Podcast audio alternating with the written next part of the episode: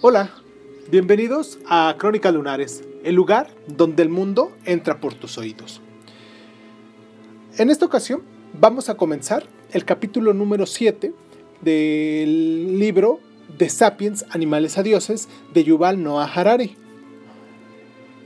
Y pues en este libro se aborda lo que es el orden de las sociedades si lo tuviéramos que hablar de algún modo o titular de algún modo, en este caso es el orden de las sociedades, cómo se estructuró en determinado momento las, la forma como llevamos actualmente nuestras, nuestro orden social. Porque en esto hablaremos sobre los números, el origen de los números, sobre el origen del, de la escritura, porque desde tiempos primitivos el hombre ha sentido la necesidad de contar, como, como siempre lo hemos sabido. Ya fueran sus, sus piezas de casa, sus utensilios o el número de miembros de su tribu. En este sentido, cabe interpretar algunos vestigios antropológicos singulares, como las muescas ordenadas que aparecen eh, incisas en algunas paredes rocosas o en los útiles prehistóricos porque desde el neolítico los sistemas de cómputo y numeración se fueron complicando y enriqueciendo progresivamente. Las grandes civilizaciones de la antigüedad se distinguieron por un importante desarrollo de la aritmética y la geometría que desembocó en la creación de sistemas de numeración sistemáticos. Así, por ejemplo, los primeros signos numéricos egipcios, conocidos, claro, datan desde hace unos 7000 años.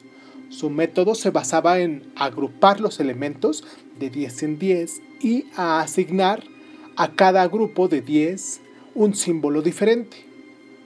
Los babilónicos, por su parte, utilizaban hacia el año 1700 a.C. un sistema de numeración a base de 60, enormemente complicado por la cantidad de numerales que consideraba. La civilización grecolatina utilizó las letras del alfabeto como signos numerales. Su sistema de, su sistema de numeración contaba ya de 10 en 10. En América, la cultura maya utilizaba ya desde el siglo IV después de Cristo un sistema de numeración de base en 20, en que por primera vez en la historia se utiliza la noción del número cero. En la India, se desarrolló un sistema de representación de números del que deriva el actual, que fue transmitido a Occidente a través de los árabes. Pero vayámonos, vengámonos un poquito más para acá. La numeración romana, por ejemplo, el imperio romano difundió en toda Europa, el norte de África y Asia occidental, su propio sistema de numeración que todavía se utiliza en algunos contextos especiales. Este sistema de base decimal también, utiliza letras como símbolos de varias unidades elementales. Eh, la I para el 1, la B para el 5, la X para el 50, para el 10, perdón, la L para el 50, la C para el 100, la D para 500 y como bien sabemos, la M para el 1000. El sistema romano resultaba muy práctico para realizar las sumas y restas, aunque no multiplicaciones y divisiones. Por ello, aun cuando se conserva para indicar ciertas cantidades, por ejemplo, años desde el Renacimiento, fue desplazado por el sistema indo-arábigo. Los símbolos indoarábigos, por ejemplo.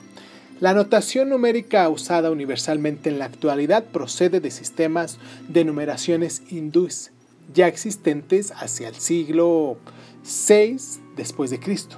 Estos sistemas ofrecían respecto a los utilizados en Europa dos ventajas sustanciales. Una, el concepto del número cero, que probablemente fue importado de culturas mesopotámicas, se integró por primera vez en un sistema decimal junto con otras nueve cifras del sistema. La noción del cedo del cero, perdón, habría sido también desarrollada en América por una cultura maya. La asignación de un valor posicional de cada cifra, De manera que el mismo guarismo tenía un valor diferente en su posición global de la expresión de la cantidad numérica. Este sistema fue adoptado por los árabes antes del siglo IX y popularizado por los escritos de Muhammad ibn Musa. El autor del primer manual de aritmética inspirado en el sistema de decimal posicional. En el siglo XIII las traducciones al latín de las obras de los, de los matemáticos árabes hicieron posible que los sabios escolásticos medievales conocieran los principios de numeración del sistema numeral posicional. No obstante, fue el italiano Leonardo de Pisa quien, en su obra Liber Abasi, escrita en 1902, ofreció una exposición de las cifras hindúes en las que se sitúa el origen del sistema moderno de numeración. Pero vayamos al lenguaje universal de los números. Con respecto al sistema romano, el indo-arábigo proporciona indudables ventajas en el plano práctico y conceptual. 1. Se crea a partir de una notación sencilla, basada en el uso de 10 guarismos, entre los que se incluye el cero, y conceptualmente rica, por la idea del valor posicional de los numerales. 2. Permite simplificar de forma muy notable las operaciones aritméticas de multiplicación y división, sin complicar las de la suma y la resta. Y 3. Resulta adecuado para el desarrollo de las matemáticas modernas. Por todo ello, el sistema indo-arábigo se ha impuesto progresivamente en todas las culturas del mundo, hasta el punto en el que en la actualidad consiste un lenguaje escrito universal comprendido por todos los seres humanos que utilizan una misma grafía incluso en idiomas cuyos alfabetos son diferentes, latino, cirílico, alfabetos orientales, etc. Pero no le demos más vuelta al asunto. ¿Qué tal si nos metemos de una vez ya en el capítulo que nos corresponde? Y pues nada, vamos a escuchar una rolita. Eh, yo soy Irving Sun. Esto es Crónicas Lunares. Y vamos por esto y regresamos. Gracias por estar. Picture yourself in a boat on river. with tangerine trees and marmalade skies. Somebody calls you, you answer quite slowly. A girl with kaleidoscope eyes. Cellophane flowers of yellow and green towering over your head. Look for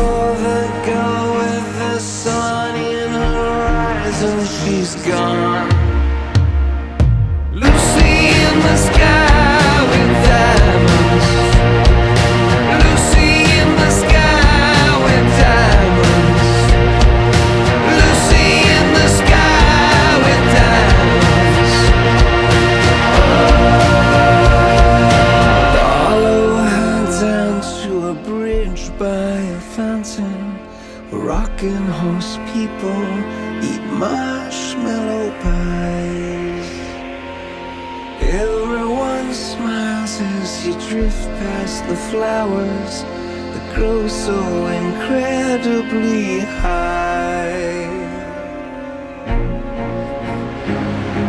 Newspaper taxis appear on the shore, waiting to take you away.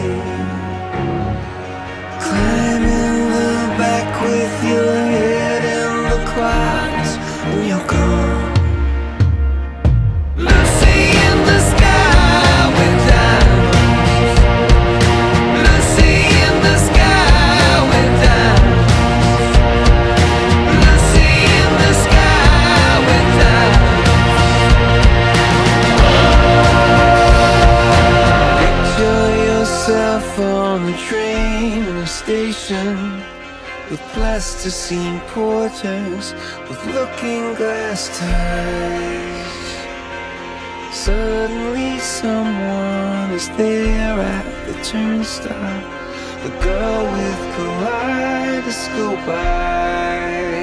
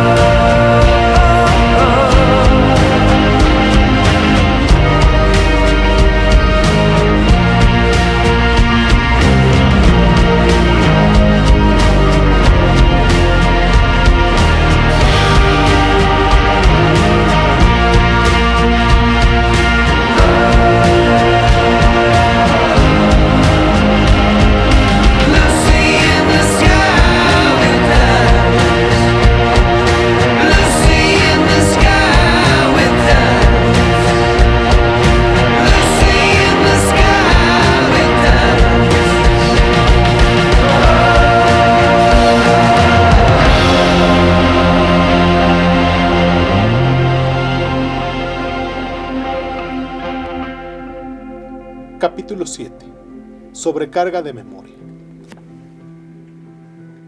La evolución no dotó a los humanos con capacidad de jugar al fútbol. Es cierto que produjo piernas para chutar, codos para contestar faltas y boca para maldecir. Pero todo lo que esto nos permite hacer es quizás practicar nosotros mismos patadas que termiten en un penalti. Para jugar un partido con los extraños que encontramos en el patio del colegio cualquier tarde, no solo tenemos que actuar en concierto con 10 compañeros de equipo que pueden que nunca hayamos conocido antes. También necesitaríamos saber que los 11 jugadores del equipo contrario juegan siguiendo las mismas reglas. Otros animales que implican a extraños en agresiones ritualizadas lo hacen principalmente por instinto. En todo el mundo, los cachorros tienen las reglas para el juego violento integradas en sus genes, pero los adolescentes humanos no tienen genes para el fútbol. No obstante, pueden jugar con completos extraños porque todos han aprendido un conjunto idéntico de ideas sobre el fútbol. Dichas ideas son totalmente imaginarias, pero si todos las comparten, todos podríamos jugar. Lo mismo es aplicable a una escala mayor, a reinos, iglesias y redes comerciales, con una diferencia importante. Las reglas de fútbol son re- relativamente simples y concisas, de manera parecida a lo que ocurre con las que son necesarias para la cooperación en una banda de cazadores recolectores o en una pequeña aldea. Cada jugador puede almacenarlas fácilmente en su cerebro y tener todavía espacio para canciones, imágenes y listas de compra. Sin embargo, los grandes sistemas de cooperación que implican no a 22, sino a miles o incluso millones de humanos, precisan el manejo y almacenamiento de enormes cantidades de información, muchas más de las que un único cerebro humano puede contener y procesar. Las grandes sociedades que encontramos en otras especies, como las hormigas y las abejas, son estables y resilientes porque la mayor parte de la información necesaria para sujetarlas está codificada en el genoma. Por ejemplo, una larva de abeja melífera hembra puede crecer hasta convertirse en una reina o una obrera, en función de, de qué alimento se le da de comer. Su ADN programa los comportamientos necesarios para ambos papeles, ya se trate de etiqueta real o de diligencia proletaria. Las colmenas pueden ser estructuras sociales muy complejas, que contienen muchas clases de obreras, recolectoras, nodrizas y limpiadoras, por ejemplo. Pero hasta ahora los investigadores no han conseguido localizar abejas abogado. Las abejas no necesitan abogados, porque no existe el peligro de que olviden o violen la constitución de la colmena. La reina no escatima su comida a las abejas limpiadoras, y éstas no hacen nunca una huelga para pedir mejores salarios. Sin embargo, los humanos sí lo hacen continuamente. debido a que el orden social de los sapiens es imaginado. Los humanos no pueden conservar la información crítica para hacerlo funcionar mediante el sistema expediente de hacer copias de su ADN y de transmitirlas a su progenie. Hay que hacer un esfuerzo sustancial para mantener leyes, costumbres, procedimientos, conductas, pues de otro modo el orden social se hundiría rápidamente. Por ejemplo, el rey Hammurabi decretó que las personas se dividen en superiores, plebeyos y esclavos. A diferencia de, sistemas de clases de la colmena, esta no es una división natural. No hay trazas de ellas en el genoma humano. Si los babilonios no hubieran tenido presente esa verdad, su sociedad habría dejado de funcionar. De manera similar, cuando Hammurabi transmitió su ADN a sus hijos, este no tenía codificado su sistema de que un hombre superior que matara a una mujer plebeya tendría que pagar 30 ciclos de plata. Hammurabi tuvo que instruir deliberadamente a sus hijos en las leyes del imperio y a sus hijos y nietos tuvieron que hacer lo mismo. Los imperios generan cantidades enormes de información. Más allá de las leyes, los imperios han de llevar las cuentas de transacciones e impuestos, inventarios de suministros militares y de barcos mercantes, y calendarios de festivales y victorias. Durante millones de años la gente almacenó la información en un único lugar, su cerebro. Lamentablemente, el cerebro humano no es un buen dispositivo de almacenamiento para base de datos de tamaño de imperios por tres razones principales. En primer lugar, su capacidad es limitada. Es verdad, algunas personas tienen una memoria prodigiosa y en tiempos algunos antiguos hubo profesionales de la memoria que podían almacenar en su cabeza las topografías de provincias enteras y los códigos legales de estados enteros. No obstante, existe un límite que incluso los maestros menónicos no pueden superar. Un abogado puede conocer de memoria todo el código legal de Mancomunidad de Massachusetts, pero no los detalles de todos los procesos legales que tuvieron lugar en Massachusetts desde los juicios de las brujas de Salem hasta la actualidad. En segundo lugar, los humanos mueren y su cerebro muere con ellos. Cualquier información almacenada en el cerebro se borrará en menos de un siglo. Desde luego, es posible transmitir memorias de un cerebro a otro, pero después de unas pocas transmisiones la información tiende a mutilarse o perderse. En tercer lugar, y más importante, el cerebro humano se ha adaptado a almacenar y procesar solo tipos de concretos de información. Con el fin de sobrevivir, los antiguos cazadores-recolectores tenían que recordar las formas, cualidades y pautas del comportamiento de miles de especies de plantas y animales. Tenían que recordar que una seta arrugada y amarilla que crecía en otoño bajo un olmo es con toda probabilidad venenosa, mientras que una seta de aspecto parecido que crecía en invierno bajo un roble es un buen remedio para el dolor de estómago. Los cazadores recolectores debían también tener presentes las opiniones y relaciones de varias decenas de miembros de la banda. Si Lucía necesitaba la ayuda de un miembro de la banda para conseguir que Juan dejara de molestarla, era importante que recordara que la semana anterior Juan había reñido con María, que entonces se convertiría en una aliada probable y entusiasta. En consecuencia, las presiones evolutivas han adaptado el cerebro humano a almacenar cantidades inmensas de información botánica, zoológica, topográfica y social. Pero cuando empezaron a aparecer sociedades particularmente complejas como consecuencia de la revolución agrícola, se hizo vital un tipo de completamente nuevo de información, los números. Los cazadores recolectores no se vieron nunca obligados a manejar una gran cantidad de datos matemáticos. Ningún cazador recolector necesitaba recordar, pongamos por un caso, el número de frutos en cada árbol del bosque de modo que el cerebro humano no se adaptó a almacenar y procesar números, pero para mantener un reino grande los datos matemáticos eran vitales. Nunca fue suficiente legislar leyes y contar relatos acerca de los dioses guardianes. También había que recaudar impuestos.